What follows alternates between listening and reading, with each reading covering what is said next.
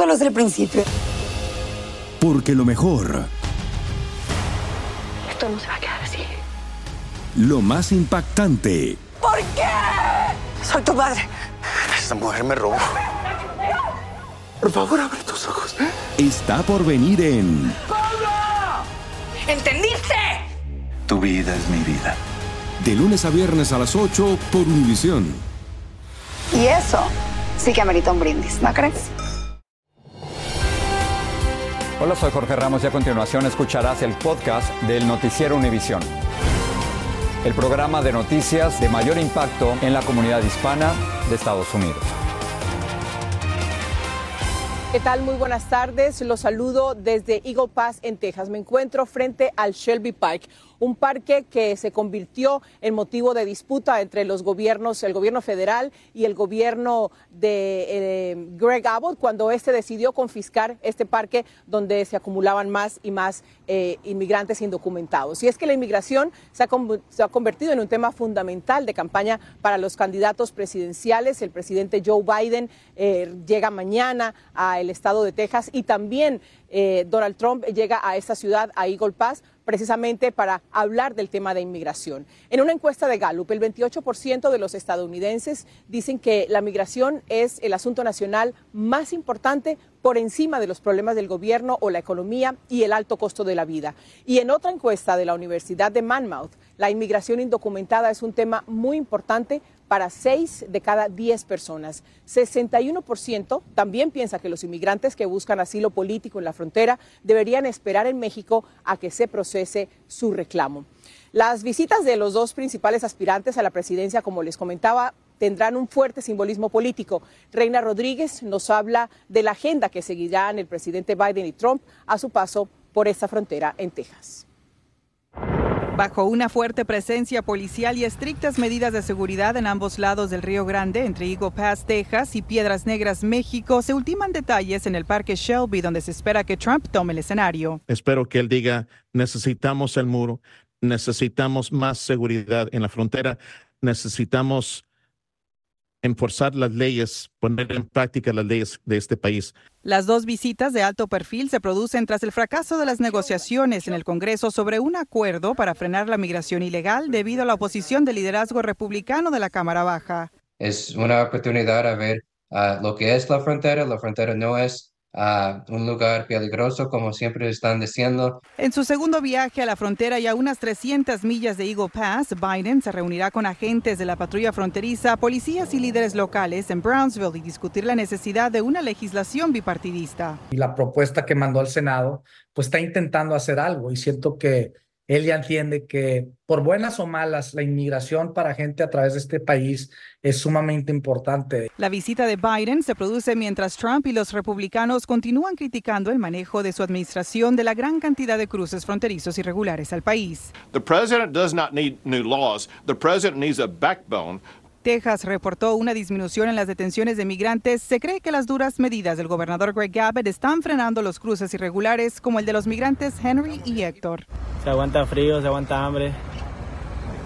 No recomiendo esto, venir así en tren, no recomiendo. Ni con coyote, porque en tren de los coyotes lo dejan tirado a uno quienes contemplan la idea de adentrarse a las aguas del río Bravo para ingresar a Estados Unidos tras una dura travesía, pero los detiene el temor a ser arrestados por la policía estatal. Yo, vengo acá al río y lo veo y de repente yo me pongo en la corazonada de cruzar, pues que sea la voluntad de Dios. No es que yo me voy a meter a fuerza, no, hasta cuando Dios decida. Reina, tú llevas muchos años cubriendo la frontera. ¿Qué crees que influyó en que uno escogiera una ciudad y el otro la otra? Sí, buenas tardes. Bueno, mira, déjate cuento que son dos escenarios completamente distintos para Biden y para Trump, porque por una parte, a donde se dirige eh, Biden en Brownsville, ahí los cruces ilegales disminuyeron drásticamente, aunque bueno, sabemos también que Biden eh, ha dicho que está considerando el uso de una orden ejecutiva para restringir el asilo. Y por otra parte, aquí en Pass vimos en diciembre un aumento drástico de cruces ilegales, su punto más alto en el mes de diciembre, ¿no? Bueno, también recordemos que es aquí precisamente este parque que se ha vuelto en el foco de atención de ese enfrentamiento político entre el gobierno de Texas y el gobierno federal. Un tema definitivamente muy importante en un año electoral. Reina, muchas gracias. Muchas gracias. El secretario de Estado Anthony Blinken fue el anfitrión de un encuentro con sus homólogos de México y de Guatemala. Los tres, a nombre de sus gobiernos, se comprometieron a cooperar más en la lucha contra la inmigración irregular. Estados Unidos dice que la creciente labor policíaca de México ha contribuido a un dramático descenso en los cruces irregulares por la frontera sur. Y precisamente el secretario de Estado, Anthony Blinken, habló de inmigración, también de la frontera y de las relaciones con México, entre otros temas, en una entrevista exclusiva con Enrique Acevedo de N. Así que vamos a pasar contigo, Enrique. Estás en directo desde la Ciudad de México. Cuéntanos qué te dijo el secretario de Estado. Un gusto saludarte, Ile, y como bien dices, la migración destacó entre los temas que abordamos con el hombre encargado de diseñar la agenda global estadounidense. Blinken reconoció que en el frente migratorio es importante, además de asegurar la frontera y también eh, eh, revisar eh, su, seguridad, digamos, atacar tres frentes. Primero, establecer mayor presencia consular en América Latina para quienes quieran tramitar asilo. Segundo, la reunificación familiar. Y finalmente, el tema de aumentar las visas, las rutas legales de trabajo hacia Estados Unidos. After spending months negotiating a tough bipartisan bill in, in Congress that increased uh, border security uh, funds to a record level, but neglected to include any meaningful resources to fight the root causes of migration. Mm. Do you think that's the right strategy, focusing so much resources on the border and not as, as much on, on the root causes? Look, I think we have to have a comprehensive approach. It's important to step back uh, and put this in perspective. Um, we are living around the world, not only in our own hemisphere, but around the world, with um, something that's truly historic, which is more uh, migration uh, than we've ever recorded in history. So, one of the biggest drivers we know is a lack of basic economic opportunity in so many countries. So, we have to try to build that up. At the same time, we want to make sure that we're expanding uh, legal pathways to come to the United States for people who, who do want to come here. More and work that's exactly visas. what we're doing. Uh, more work visas, uh, family reunification. Look, ultimately, what we want, what President Biden wants, is for migration and for our border uh, to be safe, to be orderly, uh, and to be humane. Um, how do you plan to shield the U.S. Mexico, the important U.S. Mexico Mm. bilateral relation with all the political, electoral turbulence that we've been experiencing and that we can expect in the next uh, few months? We have, uh, in this moment in time, I think, um, the best relationship I've seen with Mexico. At the same time, we probably have more challenges than we've ever had before, uh, and that we have to face together. So this cooperation is absolutely critical, whether it's uh, dealing with migration, uh, whether it's dealing with uh, gun trafficking uh, that's going down and having a terrible effect in Mexico, whether it's dealing with, uh, with drugs, including synthetic opioids like fentanyl coming into the United States. Um, we also spoke about security cooperation between Mexico Mm. and the U.S. And last week, President Lopez Obrador suggested that the U.S. might be interfering in Mexico's upcoming presidential election after a series of media reports that were based on leaks from U.S. federal agents uh, suggesting that he was uh, under investigation uh, from uh, for the DEA as, as, as uh, recently as 2018. Were you aware that President Lopez Obrador was under investigation and is the U.S. trying to interfere in the Mexican election as uh, President Lopez Obrador suggests? We won't interfere.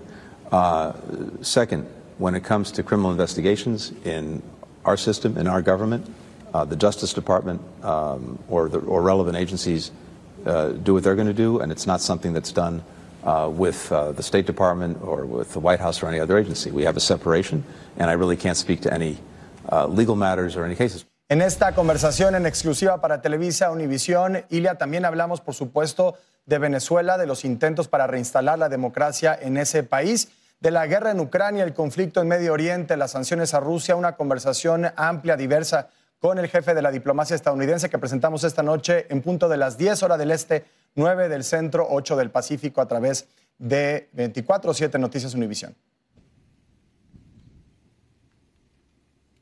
Interesante, Enrique. Por supuesto, como tú lo acabas de decir, el resto de la entrevista estará disponible también en nuestra plataforma VIX. Muchísimas gracias, Enrique. Yo voy a regresar más adelante en el noticiero con un llamado que está haciendo la Casa Blanca para que las ciudades santuario colaboren con los agentes de inmigración o ICE por el auge de crímenes por parte de inmigrantes indocumentados. Lo mejor, lo más impactante, está por venir en Tu vida es mi vida. De lunes a viernes a las 8 por Univisión.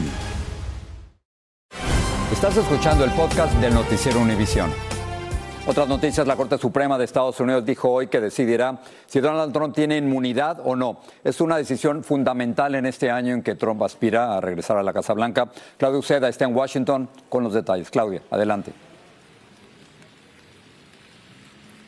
Hola Jorge, ¿qué tal? ¿Cómo estás? Así es, como bien lo dices, esto es una decisión importante y una victoria para el expresidente Donald Trump. Y es que hace unos instantes la Corte Suprema anunció que va a decidir si Trump debe de ser procesado en el caso de interferencia electoral. Estamos hablando del caso que está en la Corte Federal de Washington, D.C., relacionado al ataque al asalto eh, del Capitolio del 6 de enero. ¿Esto qué quiere decir? Que todos los preparativos para ese caso están en pausa. La Corte Suprema anunció que pues va a escuchar los argumentos orales sobre este caso a finales de abril, es decir, en dos meses, y así que podríamos tener una decisión sobre este caso a finales de junio o probablemente antes. Decía que este es una victoria para Donald Trump, ¿por qué? Porque la estrategia todo este tiempo de su equipo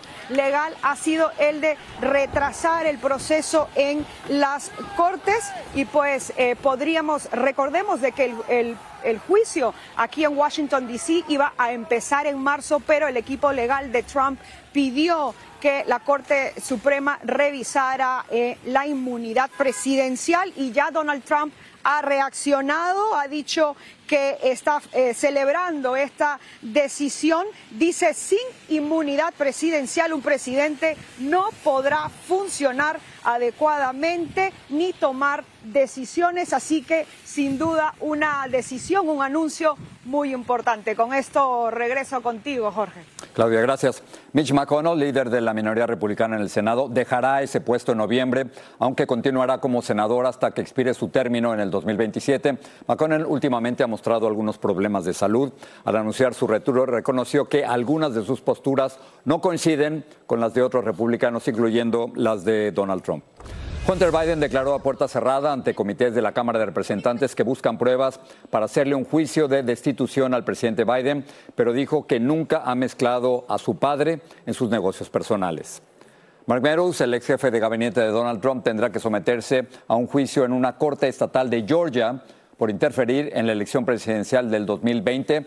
Meadows quería que su juicio se trasladara a una corte federal. Eso no va a ocurrir.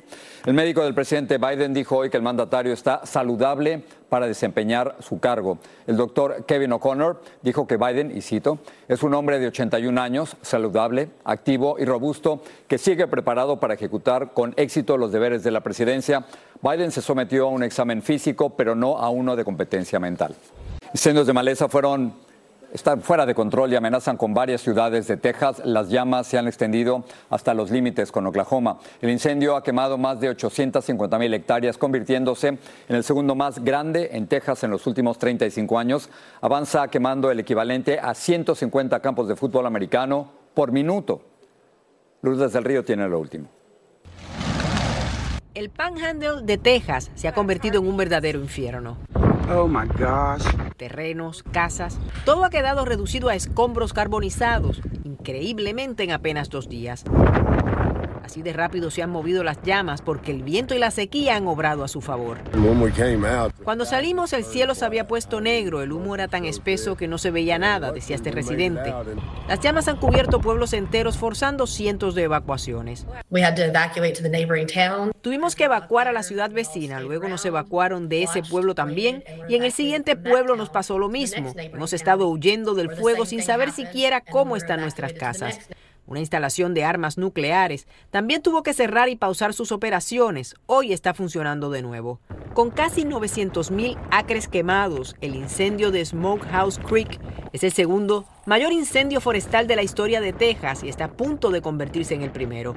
El gobernador Greg Abbott ya ha emitido declaraciones de desastre por lo menos en 60 condados. Sigue siendo emotivo, esta es nuestra vida, llevamos aquí 50 años y es muy duro. El fuego no conoce fronteras y este se ha extendido tanto que ya ha llegado a partes del vecino estado de Oklahoma.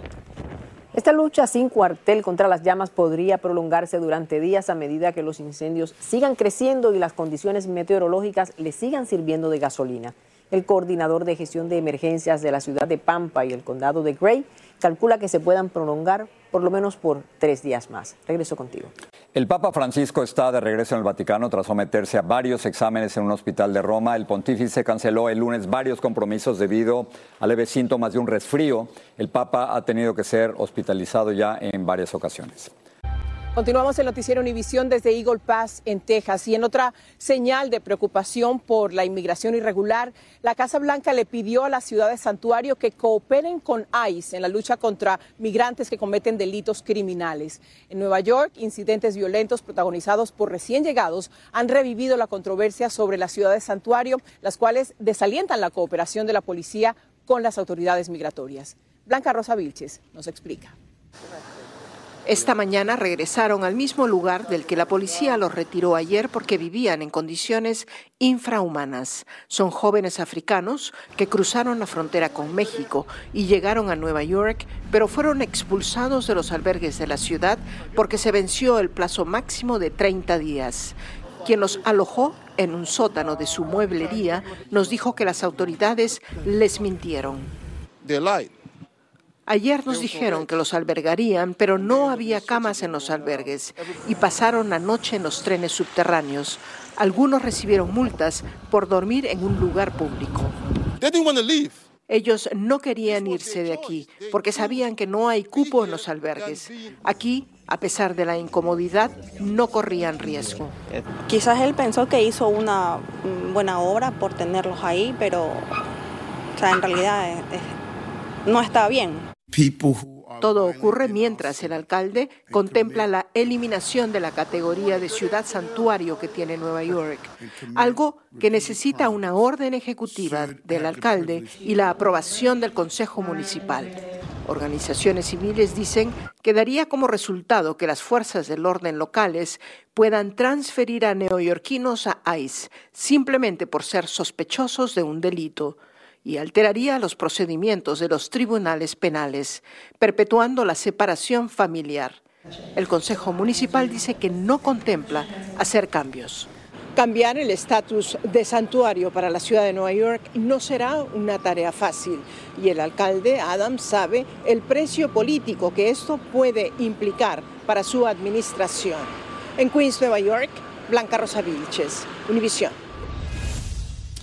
Bueno, Jorge, candidatos, Texas, frontera, inmigración, la mesa está servida. Indudablemente mañana los ojos del país van a estar concentrados en este estado, en Texas, a donde viene el expresidente Donald Trump, quien, como hemos visto en, las últimas, eh, en los últimos meses, ha vuelto a usar el tema de la inmigración indocumentada como una bandera de su campaña. Por otro lado, también hemos visto cómo eh, las políticas del actual gobierno del presidente Biden pues han cambiado desde cuando sometió el primer eh, proyecto el primer día en la Casa Blanca hasta ahora que ya habla de cerrar la frontera. Así que tendremos mucho más mañana, Jorge.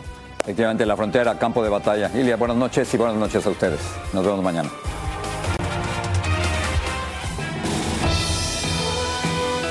Así termina el episodio de hoy del podcast del Noticiero Univisión. Como siempre, gracias por escucharnos.